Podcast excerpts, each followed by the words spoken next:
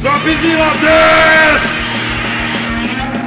Yo, tadaima! NASA Noreu desu. Fala galera, beleza? Aqui é o Léo da NASA. Não sei se o Renan falou pra vocês, mas a NASA que eu trabalho não é aquela que solta foguete, não. Mas é um barco que fica aqui do lado dela. O NASA Shuttle. Aqui colam cientistas nerds pra tocar uma ideia top depois do expediente. E hoje a gente vai conhecer o nosso novo host, o Kelvin, e explorar mais uma conversa que a gente teve no nosso último episódio, do Dropzilla, né? O Geek in Geekest 4, Viagem no Tempo. Pra isso aqui nós temos o nosso geek de referência, o Tadashi. Eu sou o Tadashi e sou o Lego aqui, meus especialistas. Estou enviando Tachyons para o passado, procurando Tachyons que eu enviei do futuro para aprender a fazer matéria exótica, para poder corrigir os erros do meu passado e explicar para mim mesmo o que raios são Tachyons. E segue aí se apresentando agora, Kelvin.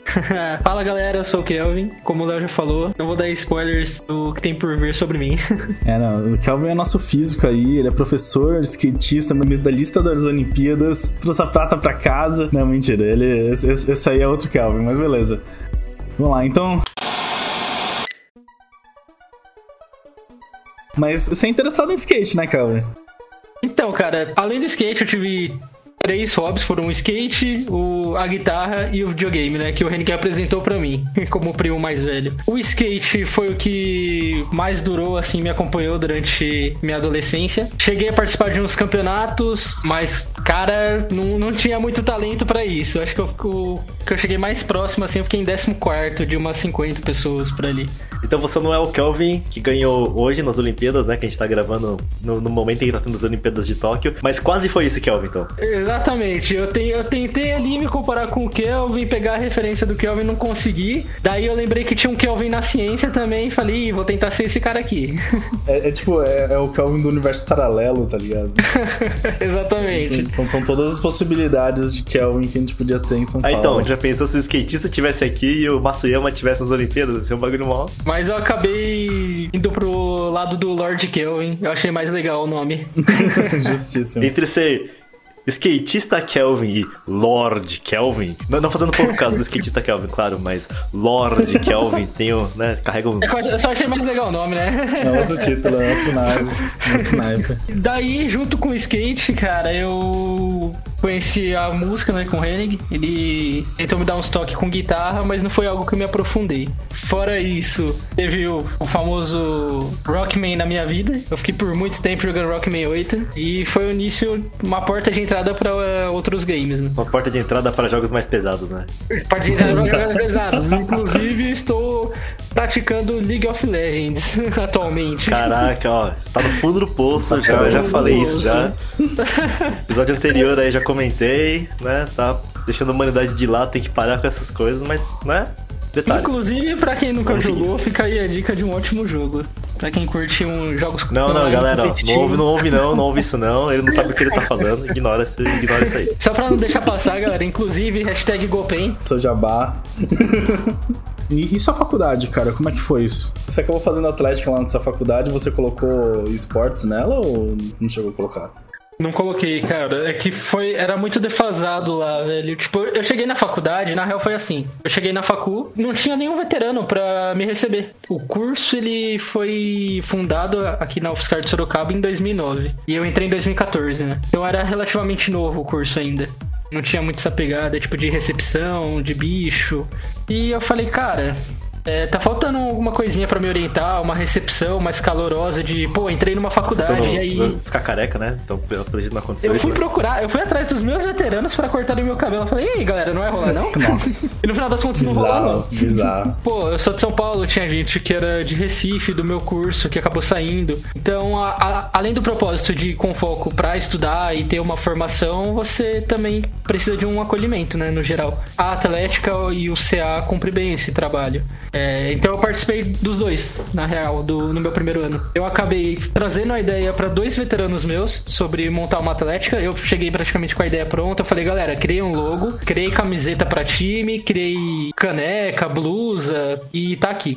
Tipo, essa é a minha ideia, e aí, vamos colocar pra frente? Vamos fazer uma atlética do curso pra deixar mais animado quem entrar, receber os bichos dos próximos anos, começar a divulgação do próprio curso, né, de física que não tinha. E aliás, não era nem de física, eu criei, como tinha poucos alunos de física, são 25 que entra de cada turma de física, matemática e química, a gente acabou juntando, eu conversei com os outros cursos, né, então a gente fez essa, essa interligação, essa ponte com os outros cursos pra gente ter mais força em criar uma atlética. Então, a nossa atlética ela chama DFQM, que é Departamento de Física, Química e Matemática, e foi levada adiante. E hoje, tipo, ela tá bem estruturada, cara. Eu fico muito feliz em ver, apesar de não ter participado por muito tempo, eu fiquei só no meu primeiro ano, depois acabei focando em outras coisas. É algo que eu tenho muito orgulho de ter criado e ver que, pô, rendeu, foi pra frente, hoje tá muito bem estruturado. Eles recebem os bichos todo ano, todo ano eles atualizam as roupas, camisetas, blusas e canecas entre outras coisas, e dão todo o suporte né, para receber. Magnífico, cara. O membro fundador do Atlético de São Carlos de, desses cursos. Sim, então. sim, sim.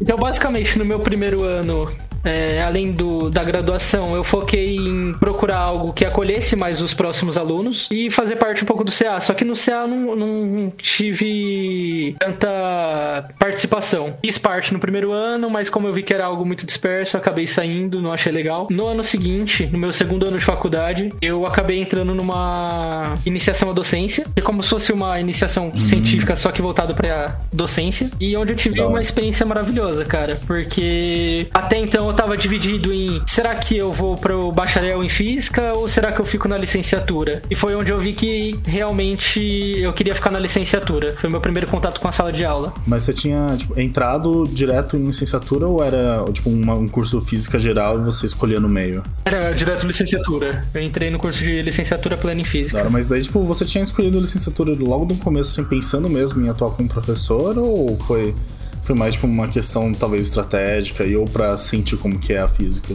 Foi mais uma questão estratégica, na real. Eu pensei o seguinte, mesmo eu estando formado, em algum momento eu vou ter que dar aula na minha vida. Então vou dar uma olhada como que é o curso de licenciatura. Eu posso pedir transferência interna para o Fiscar é, de São Carlos no bacharel, tranquilamente. Então eu vou dar uma olhada como é, né? Acabou que eu curti demais, até demais. Inclusive pretendo me especializar na área de licenciatura, mas deixa mais para frente essa parte. então foi, foi um, um happy accident, né? Sim, total, total. Dentro desse projeto de iniciação à docência era muito bacana, porque eu tinha amigos veteranos fazendo parte dele, e então meu primeiro contato com sala de aula, eu fui em grupo. Eles me iniciaram né, nesse, nesse meio de sala de aula de uma maneira bem mais tranquila. Eu não cheguei entrando numa sala de aula num estágio, vendo o professor já ativamente como funciona e tudo mais, né? A didática. Então, eu entrei como mais próximo dos alunos, eles sentiam isso da escola, porque eu ainda tava estudando na. Eu tava me graduando, né? Então eles não me viam como professor, mas também não me viam como alunos. Eu tinha. Eu fazia esse meio de campo, né? Então era bem bacana. Eles foram bem acolhedores. Era o físico skatista. É o físico skatista que tá sim, lá, sim, né? sim. curtindo a aula com nós, né? Tá ligado? A escola em que eu fazia parte desse projeto era do estado, né? E você vê ah, algumas legal. condições bem distantes da realidade que eu tava acostumado a presenciar, né? Que é o meio de universidade mesmo, é uma outra galera, né? Tipo, já tinha esquecido meio como era uma sala de aula no ensino fundamental 2. Fazer parte disso foi muito importante. A gente fazia é, oficinas de astronomia lá, em que a gente calculava a distância do planeta e a gente fazia um redimensionamento com a quadra poliesportiva deles, né? Então a gente levava os alunos pra quadra, a gente Pô, fazia todo esse treinamento. Caraca, legal, visualizar, né? Tipo, uma coisa mais prática, né? Não tão teórica. Sim, né? sim. Então a gente passava tanto o lado de como calcula, a parte teórica, a parte conceitual da, do que a gente iria trabalhar, né? Dessa parte de distanciamento dos planetas, tentava fazer uma relação prática com eles em, em quadra. Além disso, eu fiz participação de um outro projeto que foi sobre poluição sonora, em que a gente trabalhou com os alunos do ensino médio. Cara, isso, isso, isso na real muda a vida de uma pessoa, né, cara? Um bom professor faz a pessoa sentir apreço por uma área, né? E às vezes muda completamente a opção dela de curso e muito legal, cara, você ter empenhado isso. Eu acho que você deve ter feito diferença, assim, na vida de uma galera. Ah, sim, né? você concorda que, tipo, a maioria das pessoas tem. Ainda mais em relação à física e ciências exatas, né? Eu acho que existe preconceito de ser uma coisa muito rígida, sabe? Tipo, a, o campo chama exatas, sabe? Então acho que as pessoas têm essa, essa, essa visão de, de ser uma coisa rígida. Uhum super difícil de fazer, sabe? Tipo, não maleável, não, Não flexível, intuitiva. é, não intuitiva, sabe? Eu acho que só de você poder trazer experimentos para que as pessoas possam experienciar num- numa escala em que você seja compreensível, sabe? Acho que já muda muito a percepção que as pessoas têm em Uhum. relação à física. Porque ela, ela Sim. sai do papel, né? Para de ser um número e uma fórmula, uma teoria e passa a fazer parte de algo que constrói a realidade que ela vive, né? Exato. já- Internaliza a coisa, né? Cara, você falando disso, eu voltei no tempo um pouco e lembrei de uma coisa muito importante, que foram tanto pra eles como pra Vou mim. falar que voltar no tempo não dá, né? Mas a gente deixa isso pra depois. É verdade, é voltar, no tempo, voltar no tempo não dá, né? Vamos, deixar isso claro aí. Você tá lembrando, né? Você tá voltando na sua cabeça, tá time illusion, um bagulho diferente aí, né? Exatamente, porque voltar no tempo, aqui nesse podcast. é- Vamos, vamos com calma. Aqui, a gente não chegou lá aqui, a ainda, gente- né? aqui tem uma placa falando que não pode, cara. É, tá a no gente- final, mas Não chegamos lá ainda, vamos, com- vamos com cuidado. sem spoiler, sem spoiler. É, você tocando nesse assunto, eu acabei até relembrando de algumas coisas que foram bem importantes, tanto para os alunos como para mim. Além desses dois projetos que a gente tinha na iniciação à docência, tinha a Feira de Ciências, que eu participava na escola, junto com meus outros amigos de iniciação à docência. E a gente também tinha um projeto de apresentação sobre experimentos científicos na, na faculdade, né? Então, aí, tanto a gente apresentava, fazia uma feira de ciências na escola, como a gente levava os alunos dessa escola lá na facu pra apresentar o laboratório de Nossa, física. Ah, legal. Cara, essa dá pra E- caramba. Nossa, projeto. muito da hora. Era muito show, cara. A parte que mais me tocou durante os anos foi que eu já tinha saído desse projeto e eu encontrei um aluno dessa escola que eu, da- eu fazia parte desse projeto, né, de iniciação à docência. Só que agora ele tava como aluno de graduação lá na Ah, UFSCar. Nossa, cara, que mágico. Caraca, dá, deve dar um orgulho, E né? ele lembrou de mim, foi conversar comigo. Ele falou, pô, lembro de você. Você Nossa. fez parte do projeto do PIBID lá na escola. Eu fiz parte do projeto de astronomia que você passava, eu cheguei a ver. Aí eu falei, pô. Um orgulho, né? Deve É um orgulho. sensacional, cara. Nossa, é demais Nossa, saber cara, que você ter lindo. tido um impacto e poder, poder ajudar alguém a,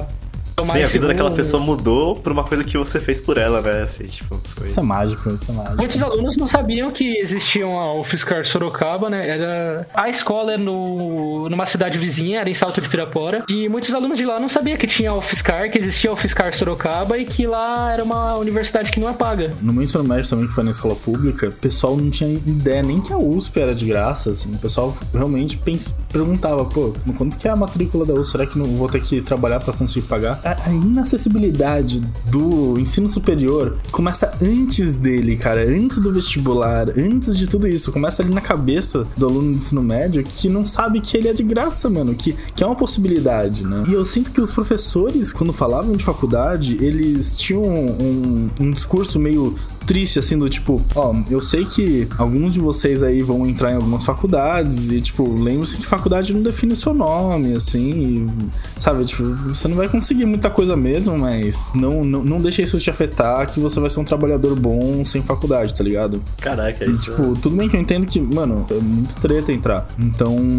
dá um, um desincentivo geral, assim, na galera também, né? Às vezes eu sinto que existe uma certa desesperança vindo dos, dos professores que contamina, né, o, o estudante no ensino médio. Eles não acabam nem sabendo, né? Uma coisa interessante de que eles não sabiam é sobre as bolsas da universidade. Então muitos alunos não sabiam que eles conseguiam bolsa de moradia e alimentação. E, meu, Nossa, isso é daí é um puta suporte da hora pra, pro aluno que quer estudar e não tem condições, né? Aham, Não, isso faz toda a diferença, cara. Toda a diferença. O quanto eu não via, assim, de gente que era, tipo, do norte do país, do, do sul, tudo vindo aqui, porque, tipo, né, as faculdades aqui são as melhores do Brasil, né, e até da América Latina. Sim. O pessoal vinha, tipo, sem nada, cara, só com, só com a mala na mão e, tipo, uma esperança, assim, e preparado mesmo pra passar fome até alguns, cara.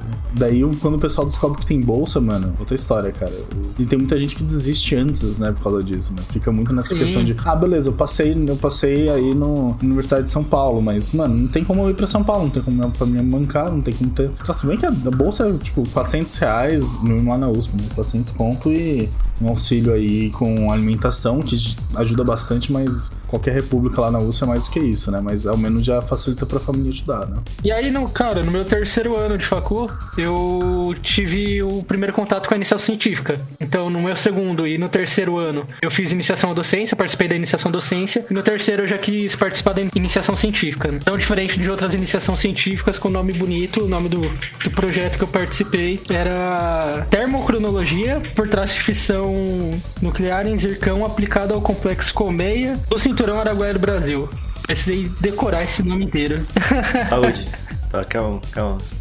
Chazinho? É, é, é muito estranho que, tipo, eu tenho no- uma noção muito boa do que você tá falando.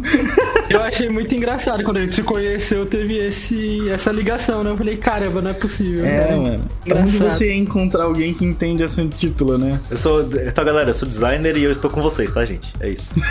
Não, e basicamente, tipo, o resumo da proposta da minha iniciação era só recriar a história térmica, é, proveniência e identificação de eventos térmicos, né? A maior parte do tempo eu fiz todo o processo mais prático da coisa do que teórico. Porque aí já exige um pouco mais de geociência e tudo mais, então o meu professor acabou me orientando e mexendo bem mais nessa parte. Eu acabei participando de todo o processo de montagem. Então, foi uma coisa mais, mais manual mesmo, assim. Uma coisa mais manual. laboratório, laboratório. É, foi totalmente laboratório. Você curtiu a experiência? Putz, eu amei, cara. Eu amei tanto fazer parte de uma equipe de laboratório quanto entrar numa sala de aula e atuar como professor. Da hora.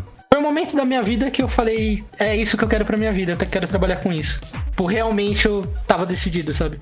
E até então você tem, cria é, vertentes na sua cabeça. Tipo, pô, será que eu tô no lugar certo? Será que eu deveria estar fazendo outra coisa, alguma outra graduação? E aí lá, junto com a sala de aula, eu falei, pô, é isso mesmo que eu quero fazer pra minha vida. Depois desse, de concluir a iniciação científica, foi só terminar mesmo a graduação. Meu foco foi totalmente em terminar a graduação e tentar não abraçar mais nada. Eu aproveitei a iniciação científica, meu projeto, meu projeto de iniciação científica, para apresentação do meu TCC. Então eu acabei fazendo um, um corte de caminho, né? Não precisei fazer todo um projeto novo. Você você pensa em fazer outra faculdade aí, cara? Então, neste momento eu quero me especializar, na verdade, né? Eu quero entrar num mestrado de ensino de física e espero que dê tudo certo. Eu pretendo trabalhar na área de específica de quadrinhos com a física, né? E tentar mesclar Nossa, esses cara, dois massa. mundos, tanto de quadrinho e HQ com física, a explicação de algumas coisas. Aí vamos ver o que rola, cara. Tô, tô bem animado com essa ideia, com esse projeto. Li alguns artigos, coletei, levantei alguns materiais é, de referência já e, cara, tô curtindo demais. Deu bastante quadrinho. Tem bastante quadrinho já. Bem, tô fazendo doutorado agora, né? Então tô ligado que a pós-graduação, assim, é um peso nas costas enorme, né? Eu acho que eu teria aproveitado muito mais, principalmente no começo do doutorado, se eu tivesse feito assim quanto mais jovem, sabe? Tipo, se eu tivesse a mesma energia, no caso, né? Quando eu era mais jovem. Porque, tipo, quando a gente entrou na faculdade, né? Eu sinto que a gente, a gente se ferrava, a gente estudava pra caramba e a gente sofria, mas ao mesmo tempo a gente conseguia, tá ligado? A gente conseguia render Tinha muito juventude, mais, né? você Então, tinha sua juventude, você tinha sua juventude. peso nas 20 poucos costas aqui, de tá... idade, ossos inteiros, os ligamentos, as costas não doíam tanto, sabe? Os ombros eram mais leves. Exato. Seria muito bom se a gente pudesse, tipo, voltar no tempo, cara, e fazer o doutorado ou o mestrado lá, na época da graduação. E né? talvez aproveitado melhor o tempo. É, a gente tá ficando meio sem tempo aqui, a gente tem que continuar com os outros tópicos do podcast. Vamos conseguir mais tempo aí. Vamos falar sobre tempo aí. Fazendo esse segue bem cara de pau e encerrando agora rapidinho a entrevista com o Calvin, nosso novo host do NASA Shuttle. Vamos falar sobre as viagens do tempo. E eu sei que o Calvin ele fez uma enquete tá, no Instagram dele, se eu não me engano, né? Sobre algumas dúvidas sobre, sobre detalhes um pouco mais técnicos em viagem no tempo. A gente vai buscar no final, assim, responder isso de um jeito que vai acabar com a esperança de vocês. Talvez a gente termine esse podcast com uma crise existencial, mas eu não vou garantir isso por enquanto. Mas a gente vai começar agora, né? Voltar ao, ao tópico dos filmes que a gente comentou no episódio passado. Vocês têm algum que querem começar logo de cara? Ah, cara, eu acho que a gente pode começar com, com os freestyles, né? Com De Volta pro Futuro. Pô, o Reni não tá aqui hosteando esse programa agora nesse momento, né? Talvez no universo paralelo ele tenha feito uma aparição aqui. Mas de volta para futuro, acho que é, é o ápice do freestyle, assim, nas viagens temporais, porque você tem um capacitor de fluxo temporal e você simplesmente volta no tempo, sabe? E tipo, sem regras. A gente já comentou no episódio anterior também que a gente conseguiria comparar Dr. Brown com, com Gandalf, né?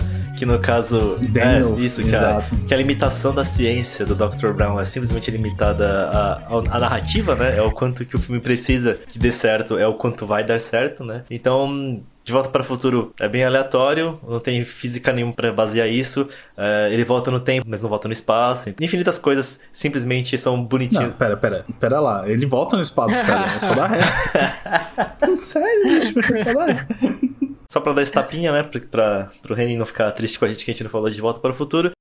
Mas vamos responder logo a pergunta de Avengers, né? Sobre o time heist que Avengers emprega no, no filme Ultimato, né? Que seria o Avengers Endgame. E vamos começar primeiro com esse disclaimer de que, tipo, a gente tá tentando falar sobre, sobre física, sobre sci-fi, e no filme ele fala sobre mecânica quântica, mas vale lembrar que, tipo, tem pouquíssima ciência, na verdade, em relação ao controle do tempo de Avengers, tanto que a joia do tempo foi introduzido num filme de mago. O Benedict Cumberbatch fazendo o Doutor, o Doutor Estranho, ele, ele é um mago, não tem ciência na magia do Doutor Estranho.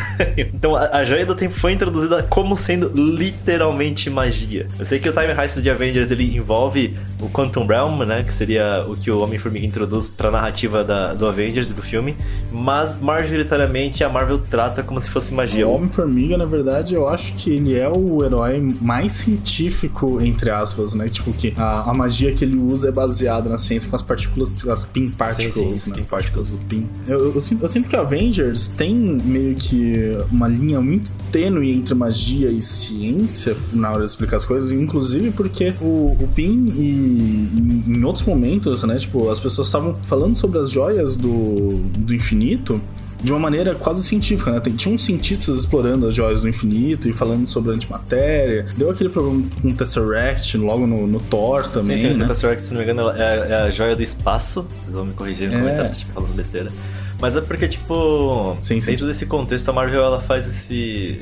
A gente, eu, vou, eu vou tentar, né? tem- a gente tem especialistas aqui, vou tentar não entrar muito nessa, na, nos méritos quânticos, mas a impressão que eu tenho é que, tipo, se vocês ouvem esse podcast esperando uma resposta firme sobre a viagem temporal baseada na mecânica quântica que o Homem-Formiga traz pro Avengers Ultimato, essa resposta, assim, infelizmente, a gente não vai poder dar. A mecânica quântica. Ela é bem confusa e, tipo, tem muito. Oi? Resposta é que não. É, resposta que não. Mas, Tem nada a ver que mas não. é que, tipo.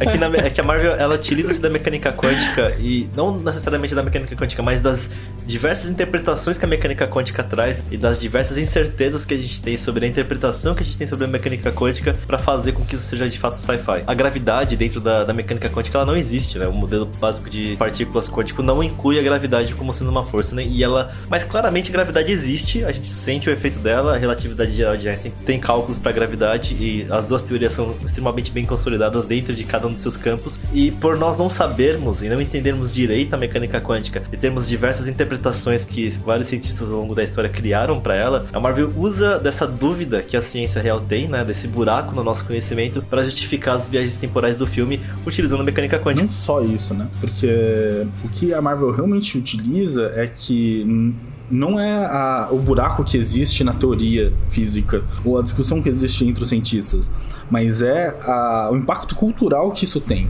Então, é, assim, a partir do momento que um cientista que dedicou a vida inteira pra- dele para isso e que ele estudou a obra de pessoas que dedicaram a vida inteira deles também, chega assim e fala: pô, bicho, faço ideia, sabe?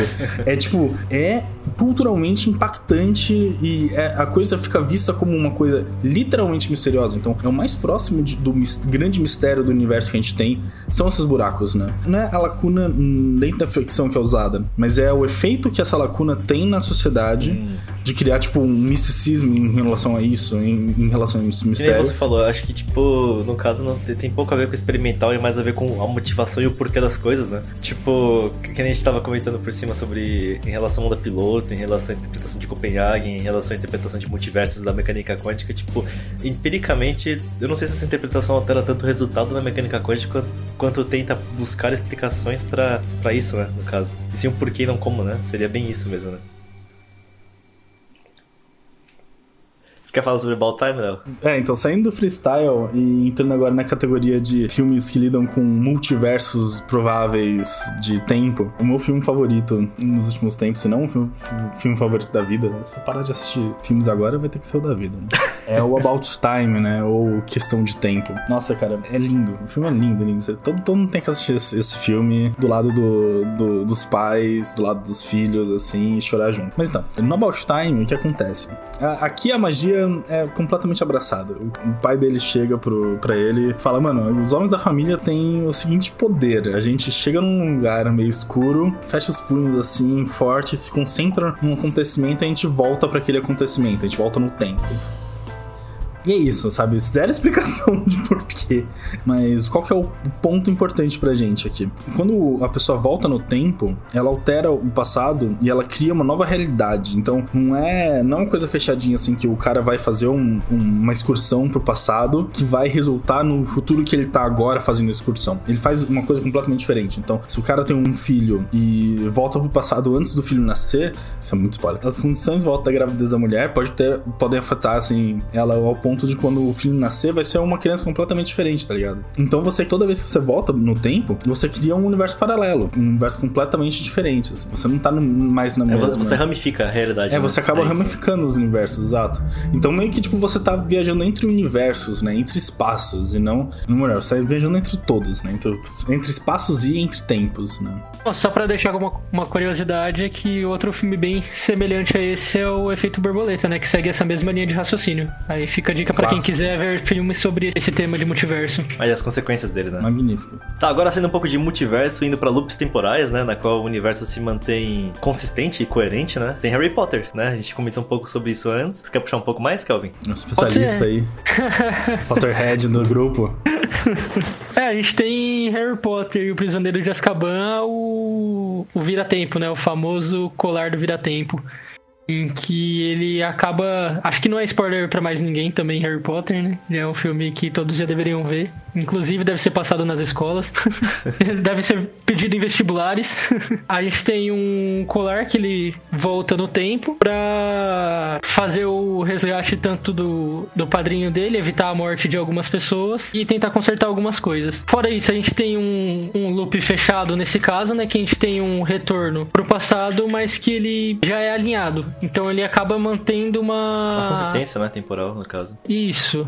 Ele mantém uma consistência temporal e permanece ali. Então, agora, tipo, que a gente falou sobre o freestyle, né? O multiverso loop temporal, acho que vale a pena a gente tocar um pouco na explicação do que é espaço-tempo, sabe? E por que, que é chamado de espaço-tempo. Einstein ganhou o Nobel pelo efeito fotoelétrico, mas o que deixou ele famoso foram as teorias da relatividade dele. Acho que isso é uma coisa importante pra gente entender nesse podcast, que a coisa chama espaço-tempo, não é espaço e tempo o espaço e o tempo são uma coisa só. Então, quando a gente fala sobre, sobre coisas relativísticas, sobre velocidade da luz, sobre buracos negros, sobre coisas que alteram a, a realidade e o tempo consequentemente, você não consegue trocar uma coisa sem trocar outra. Quando você viaja super rápido, né, próximo à velocidade da luz, a sua movimentação pelo tecido do espaço gera um arrasto no tempo, da mesma maneira que quando você tem um objeto muito massivo dentro do nosso universo, tipo buracos negros, estrelas de nêutrons no nosso próprio Sol, as distorções temporais também são arrastadas pela massa que aquele objeto ocupa dentro do espaço físico. A gente tem três dimensões físicas, mas a dimensão temporal faz parte desse tecido. A gente não consegue desassociar isso. Um exemplo que a gente deu no podcast anterior, mas que a gente acabou não cortando, é como se você quisesse muito ir no banheiro fazer xixi e você corre em direção ao banheiro, você se movimenta ao longo do espaço, mas a sua bexiga continua apertando cada vez mais, porque o tempo não para enquanto você se move em relação ao banheiro.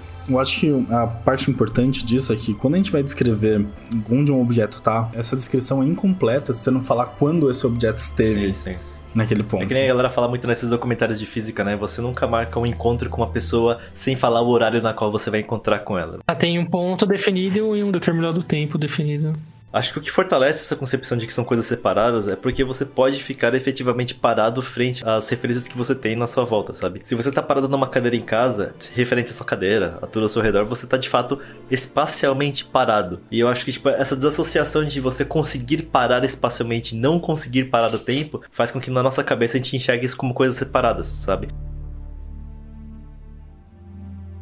Mas essa vontade de voltar no tempo, né? Tipo, essa, essas ideias de alguma dessas viagens do tempo são baseadas, na verdade, em extrapolações que as pessoas fizeram em relação às teorias físicas, né? No caso do Dr. Manhattan, se vocês viram o filme, ele fala sobre táquions. Táquions seriam partículas que voltam no tempo e a, a, teoria do Tachyon, né, é baseado em você colocar números imaginários dentro da equação de Einstein para massa e você teorizar algo que possa só viajar mais rápido do que a luz. Isso. Então é como se você trapaceasse na fórmula de Einstein para justificar uma possível viagem no tempo. Você coloca números imaginários em vez de números complexos dentro da, da massa das partículas para começar a teorizar Tachyons. Então é um hack, sabe? É uma trapaça. A gente vai falar um pouco mais sobre isso agora depois, né? Que eu não assisti Dark, mas o Kelvin assistiu existiu. E teoricamente falando, de buracos de minhoca poderiam existir, só que seriam virtualmente impossíveis de serem estabilizados, a não ser que existisse literalmente energia negativa, que seria uma coisa análoga à antigravidade. Tem que inventar uma matéria exótica que dê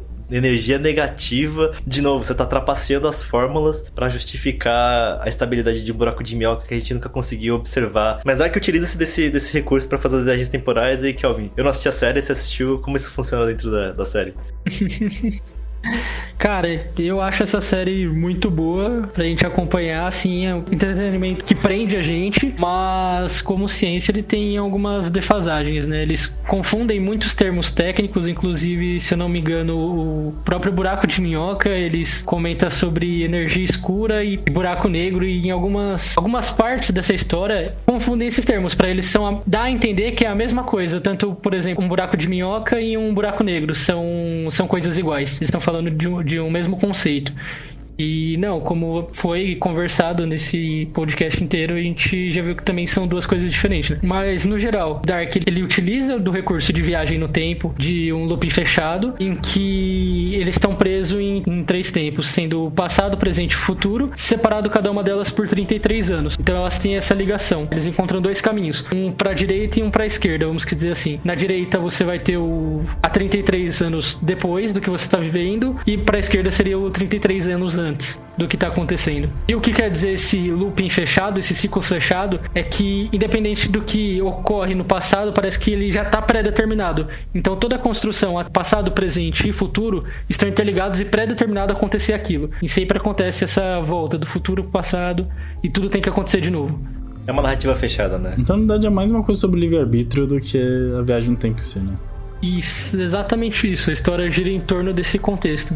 Agora que a gente falou sobre as viagens do tempo, analisando um pouco mais cientificamente as ficções que a gente falou no episódio anterior, na prática, não dá. Eu acho que uma boa pergunta para se fazer, antes mesmo da gente falar sobre, sobre a sensação de tempo, né? É o que é tempo para vocês? Como vocês descreveriam o tempo? O que é o tempo? Pô, usualmente o tempo eu vejo ele como uma, um aparelho de medida, por exemplo, como se fosse uma régua. Só que o tempo, na verdade, ele vai determinar um, um certo período em que ocorreu esse evento que a gente está querendo é, analisar. Basicamente, o tempo seria isso para mim na minha concepção vendo hoje. O que é uma ideia, dependendo para que você está utilizando, errônea, né? É mais, funciona mais em casos de mecânica clássica, que seria uma ideia mais retilínea. Nessa descrição que você comentou, o tempo seria seria uma forma de medir, uma ferramenta de medição, mas não algo propriamente dito, né? É isso. Isso, perfeito. Só que a gente não pode ver exatamente essa ideia deturbada de ser algo retilíneo, né? Tem ah, sim, sim. uma questão da, de ser relativo. Uhum. É, mas bem, na, na, verdade todas as regras elas são relativas. Sim, sim, sim, exatamente. Até por isso que tem essa quebra né, total sim, sim. de concepção de algo linear do tempo. Então, eu tenho uma visão mais particular sobre tempo. Tempo é como se fosse é, aqueles, aqueles dominó que você vê no YouTube, em que o cara coloca uma pedra atrás da outra. Daí, quando você derruba a primeira pedra, você vê aquela onda passando por todo o desenho que ele fez na mesa. O tempo é essa onda.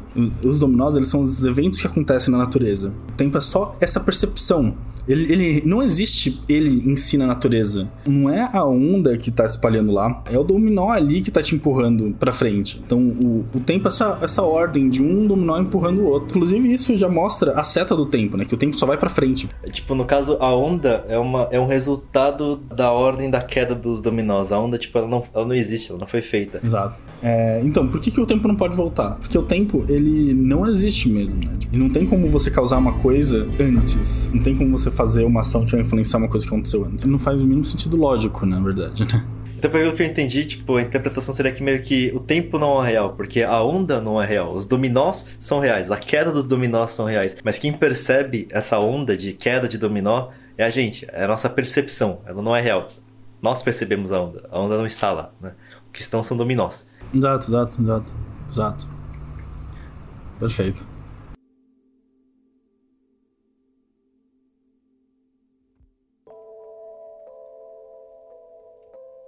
Então, tipo, no final, o que a gente fez esse podcast é mais ou menos assim. A gente explicou um pouco sobre como o tempo funciona. A gente cria a definição para vocês do que é, né, o espaço-tempo, juntando três dimensões mais uma que é a dimensão temporal. Mas na verdade, essa quarta dimensão, ela meio que não existiria, sabe? O tempo como uma entidade, como uma existência, ela não existe, como o Kelvin mesmo falou. O tempo é um referencial, é uma forma com que a gente mede as coisas, é uma ordem de eventos, é uma cadeia de, de casualidades. Então, quando a gente passa por essa percepção de tempo, né, que trazendo para uma coisa mais cotidiana, de você perceber que cada mais você vive, parece que as coisas são mais rápidas, que o tempo dura menos quando você é adulto, são variações de uma percepção temporal muito mais intrínseca da gente do que de uma coisa física real. É porque, porque você viveu mais tempos dentro dessa régua que você usa para medir tempo. Então, quando uma criança de um ano faz dois anos, ela dobrou o tempo de vida dela, mas mas quando uma pessoa de 100 anos faz 101 anos, é só 1% a mais. Então a nossa percepção de tempo se dilui ao longo da vida, né? Ele vai tornando-se uma coisa cada vez mais, mais rápida, mais frágil até, por certa maneira. Parece que o tempo vai mais depressa,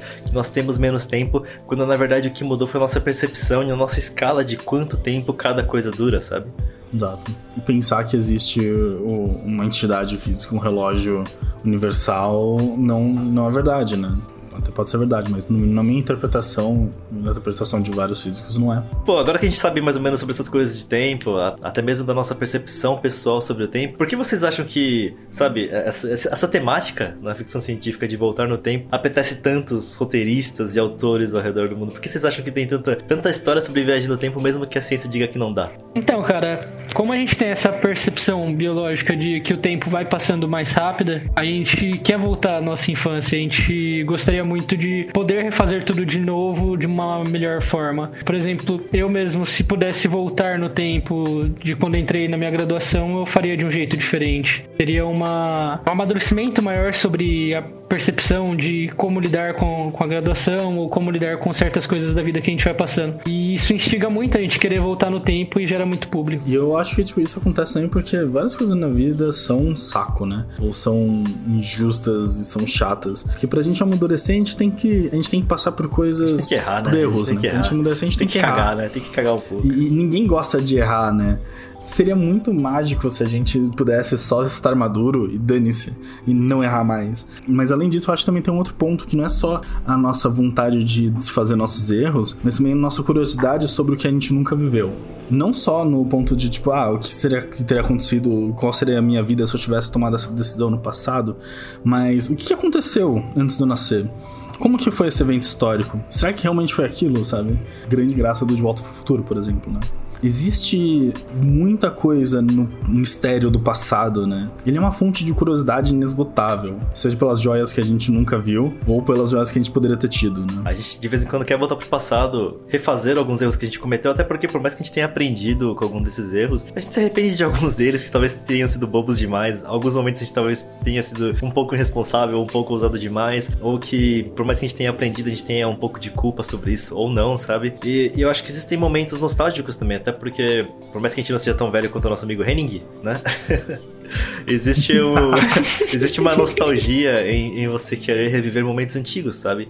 É um, é um, sentimento talvez que algumas pessoas compartilhem sobre a vida adulta, é a saudade da infância, sabe? Tipo, a saudade de época da sua vida em que as coisas eram mais simples. Por mais que o amadurecimento tenha sido sim parte do meu aprendizado, eu tenho sim escolhas que, extremamente questionáveis que eu fiz ao longo da vida que eu gostaria de refazer, mas também tem momentos incríveis que eu passei que foram inesquecíveis, sabe? E eu gostaria de revivê-los. Um dos motivos que essas histórias continuam se propagando tanto é porque, como a gente comentou nesse podcast, a nossa percepção de tempo, ela se dilui ao longo da idade e mesmo no nosso cotidiano, a gente tem essa percepção de que, tipo, o tempo e o espaço não são a mesma coisa e que talvez a gente pudesse de fato voltar no tempo da mesma maneira que a gente volta pro nosso quarto depois de ir no banheiro ou alguma coisa do tipo, sabe? A possibilidade de, de poder reviver, a possibilidade de poder corrigir, a possibilidade de poder voltar. Quando algum autor ele escreve sobre isso, ele ele atinge o público exatamente nesse desejo, nessa, nessa possibilidade, sabe? Ele atiça a curiosidade das pessoas, ele atiça a curiosidade dos leitores. Se você utiliza um artefato mágico, ou se você volta através de uma, de uma ciência que não é ciência, qualquer coisa vale. O importante é alguém te dar essa esperança, sabe? É, te dar essa possibilidade, atiçar a sua imaginação de que talvez uma volta no tempo fosse possível.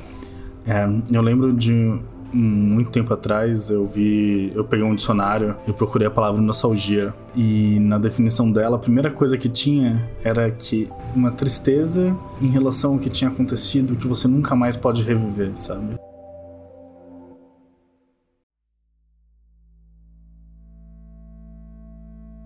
Então, eu acho que nossa percepção de tempo é uma ilusão. Por mais que ela seja cientificamente consistente dentro das amarras de nossa realidade, nossa percepção ela muda de acordo com os eventos ao nosso redor, né? Ah, sim, sim.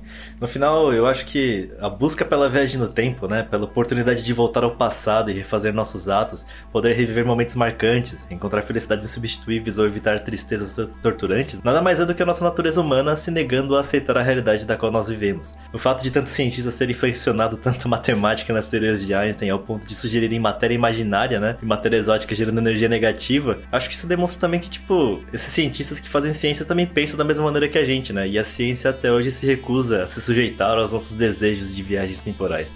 Tempo é inexistente, porém universal. É intangível, mas nos aprisiona. E está marcado na idade, né, na nossa pele, reverente imperdoável. A gente sente o tempo, né? E a passagem do tempo nessas consequências e nas causas do que a gente faz, nos nossos atos. Voltar no tempo é uma luta contra essa percepção e uma esperança de descausar esses atos que a gente se arrepende e até mesmo causar novas possibilidades. A gente é fruto de tudo que passou, a gente é uma amálgama das experiências que a gente viveu, sejam elas boas ou ruins. E isso fez com que a gente pudesse aproveitar o que a gente tem de bom hoje. Então, no final, acho que só nos resta aproveitar isso mesmo, o que a gente tem pela frente, e a gente tem que ser grato pelo que a gente deixou para trás, sabe? No final, o tempo está morto. Assinado Dropzilla. E esse finalzinho aqui não foi scriptado, tá? Foi tudo orgânico. A gente não escreveu nada, tá? Beleza? É nóis, valeu. então acho que é isso mesmo, né, galera? É, bem, a gente deu uma, deu uma discutida aqui um pouquinho mais aí sobre o que seria uma viagem no tempo ou o que não é uma viagem no tempo. O que é o tempo em si? Pra que, que a gente tá vivendo mesmo? O tempo tá morto ou vivo? Espero que vocês tenham, tenham curtido isso. Também que vocês tenham curtido o nosso novo host, Kelvin, conhecendo um pouco mais dele, um pouco mais da história dele, que eu achei sensacional. Eu mesmo conheci o Calvin por causa do Renan, né? Então a gente, tá, a gente tá conhecendo eles juntos, né? E é isso aí, gente. Galera, espero que vocês tenham curtido o conteúdo. E até sobre a vida acadêmica, né? Porque, tipo, a gente pretende trazer mais. Vocês, né? No caso, não sei se vou estar em todos os episódios. A gente, Dropzilla, pretende trazer mais convidados acadêmicos em relação a isso. A gente teve aqui a visão do, do Kelvin, né? Na UFSCar e como foi, tipo, a graduação dele. Bem, aqui no Nada Shuttle, no nosso, nosso bar aqui do lado da Nada, é, é assim, cara. Surgem uns cientistas aqui, a gente começa a trocar uma ideia, de repente a gente não sabe mais que mundo que a gente tá vivendo, se o tempo é real, e é assim, cara. Com todo um bombar, as conversas essencialistas acabam rolando. Então é isso aí, gente. Eu espero que vocês tenham curtido o conteúdo. Mandem um feedback aqui pra gente, fala o que vocês acharam. E, bem, como sempre, se curtiram logo menos, a gente vai trazer outras bandas aqui pra vocês. Não, pera. De novo, volta no tempo aí. É, galera, espero que vocês tenham curtido aí o conteúdo. Mandem feedback aqui pra gente saber o que vocês acharam. E, bem, como sempre, né? Se vocês curtiram, logo menos a gente vai ter mais convidados. No próximo episódio, provavelmente, vai ser sobre filosofia da ciência e o que é a ciência, afinal, né? Que eu acho que vai ser a base das nossas próximas discussões, né, Tadashi? Sim, sim, porque que nem a gente comentou antes, a ciência ela sempre é uma ferramenta, né? Mas como a ciência afeta a sociedade, né? Como ela interage com a gente, como a gente pode perceber lá no nosso cotidiano, tem a ver com a filosofia da ciência, né? A ciência é uma ferramenta e ela precisa Exato. ser interpretada por, por alguém, por alguma coisa. E a filosofia da ciência, ela é maior do que a ciência, ela engloba mais coisas e ela traz pro lado mais humano, né? Exato. Por mais que a NASA esteja aqui do lado, a escola de filosofia também tá, né? então a gente consegue captar algumas pessoas de lá. E galera, a gente tá aqui no Facebook, no Instagram, no Twitter como Dropzilla Dropzilla Cast. Então deixem aí seus comentários nos nossos canais que a gente tá sempre atento que vocês curtem. E também dá um liga aí nos outros episódios do Dropzilla, utilizando sua plataforma favorita de podcasts, né? A gente tá na, nos principais, gente. E é isso aí, gente. É só vocês procurarem Dropzilla Cast em qualquer lugar que a gente tá lá. Eu sou o Tadashi da edição. Eu sou o Kelvin da Física. Eu sou o Léo aqui, dono do bar da NASA, e esse foi o primeiro NASA Shuttle. Obrigado aí, gente, por ouvir esse episódio e até a próxima. Tchau, né?